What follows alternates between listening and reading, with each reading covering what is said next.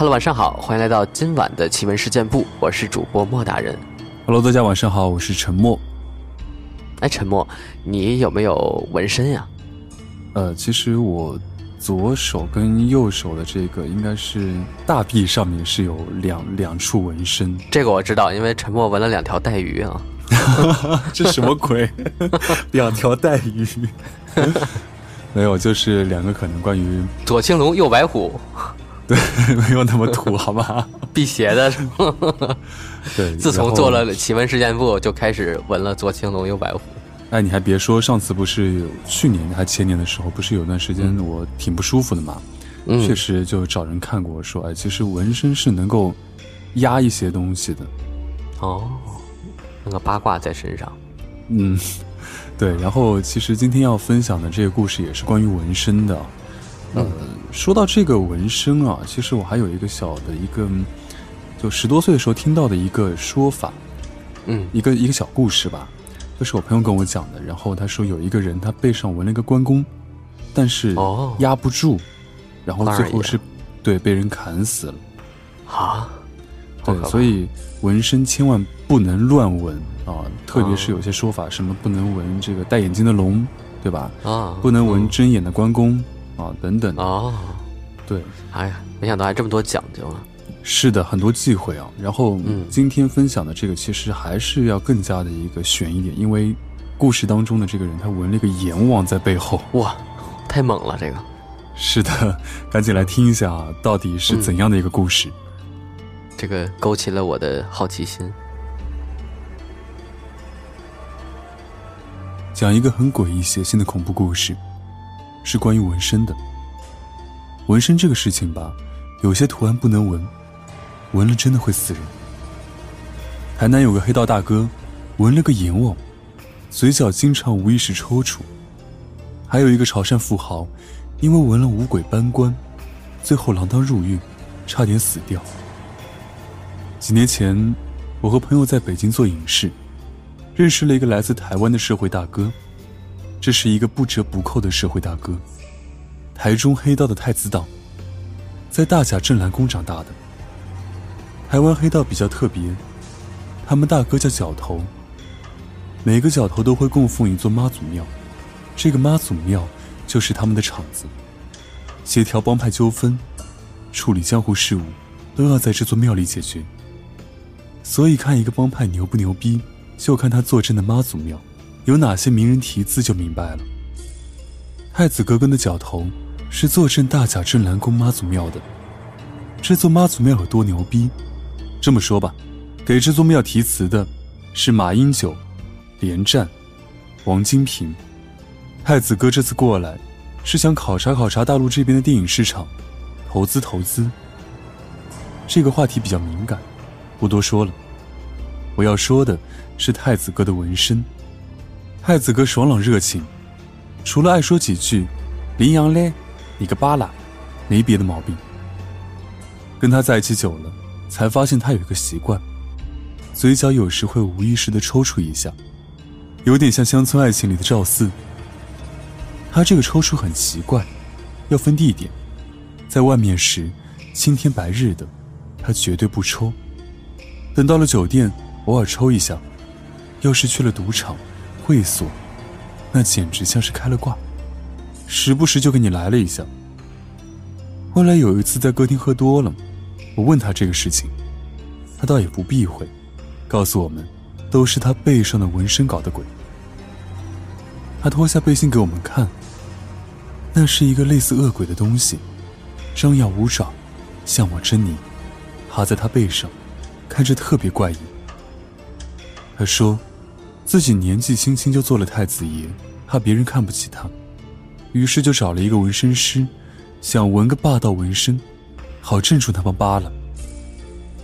黑道有黑道的规矩，纹身也一样，像纹青龙不能开眼，纹关二爷也不能睁眼，白虎他只能纹下山虎，哪吒更是犯忌讳。想来想去，干脆纹了一个阎王。阎王这纹身怎么说呢？阎王主生死，青龙、白虎、关二爷是辟邪，明显阎王要高他们一头。但是阎王却很少人闻，这是为什么呢？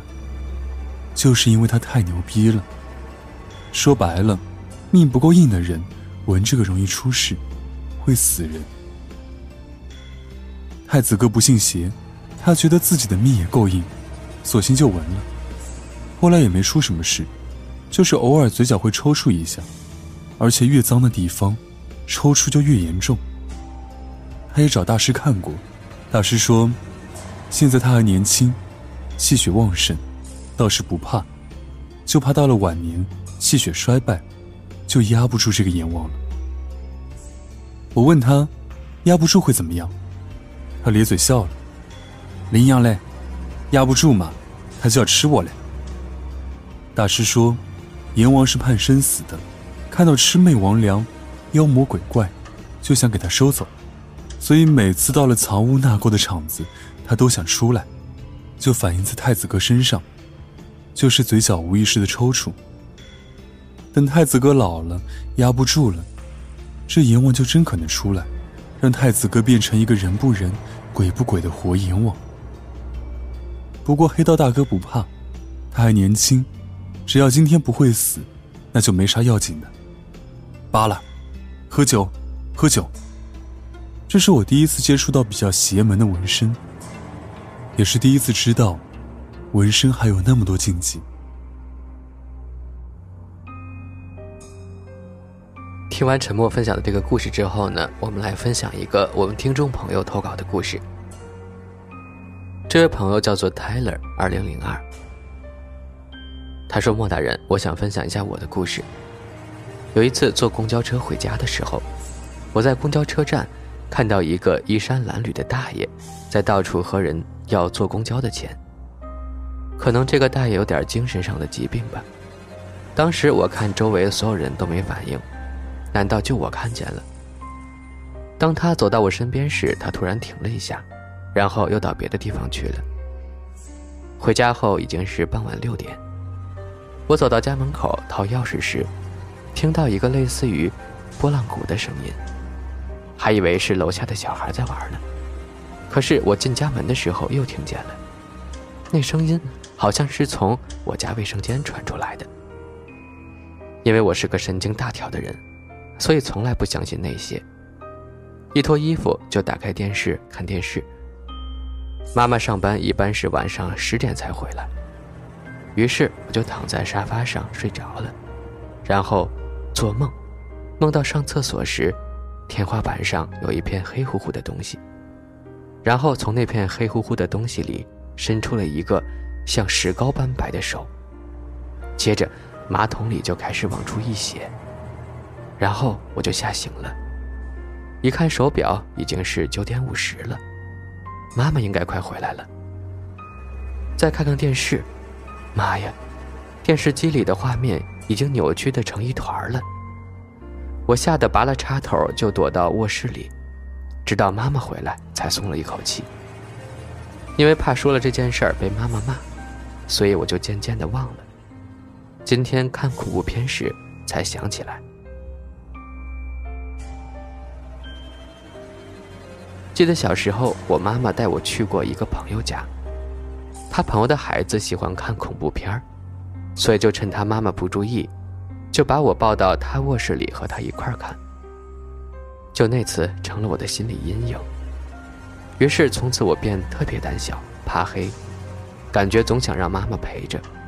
直到我八岁那年，家里装了电脑，我有一次好奇，就随便搜在。视频网站中的僵尸，结果就出来好多关于僵尸的恐怖片儿，所以我看过的第一个僵尸片叫《僵尸先生》。没想到后来我竟然喜欢上了恐怖片，接下来就越发不可收拾了。即使我妈吓唬我看多了出幻觉，我也不以为然。在我上初二那年，周末去书店买书，偶然碰到了一个叫《咒怨》的 DVD。封面画的一个很恐怖的女人，于是我就买了下来。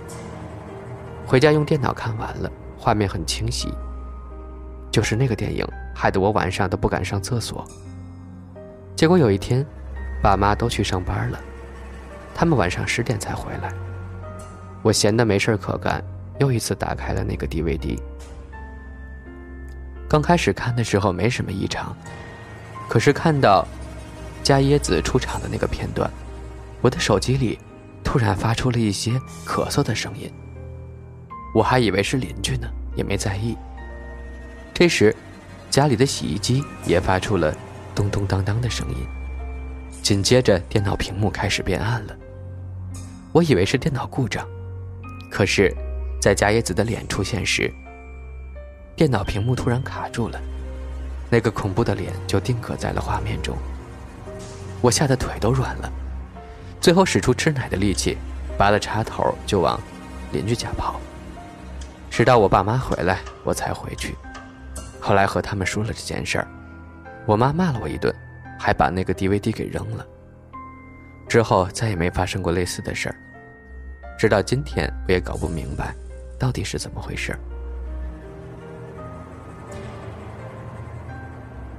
这个故事呢，是我个人的亲身经历。记得在二零一一年三月八日那天的早上，我爷爷去世了。我妈早早的去上班了，我在家里写作业。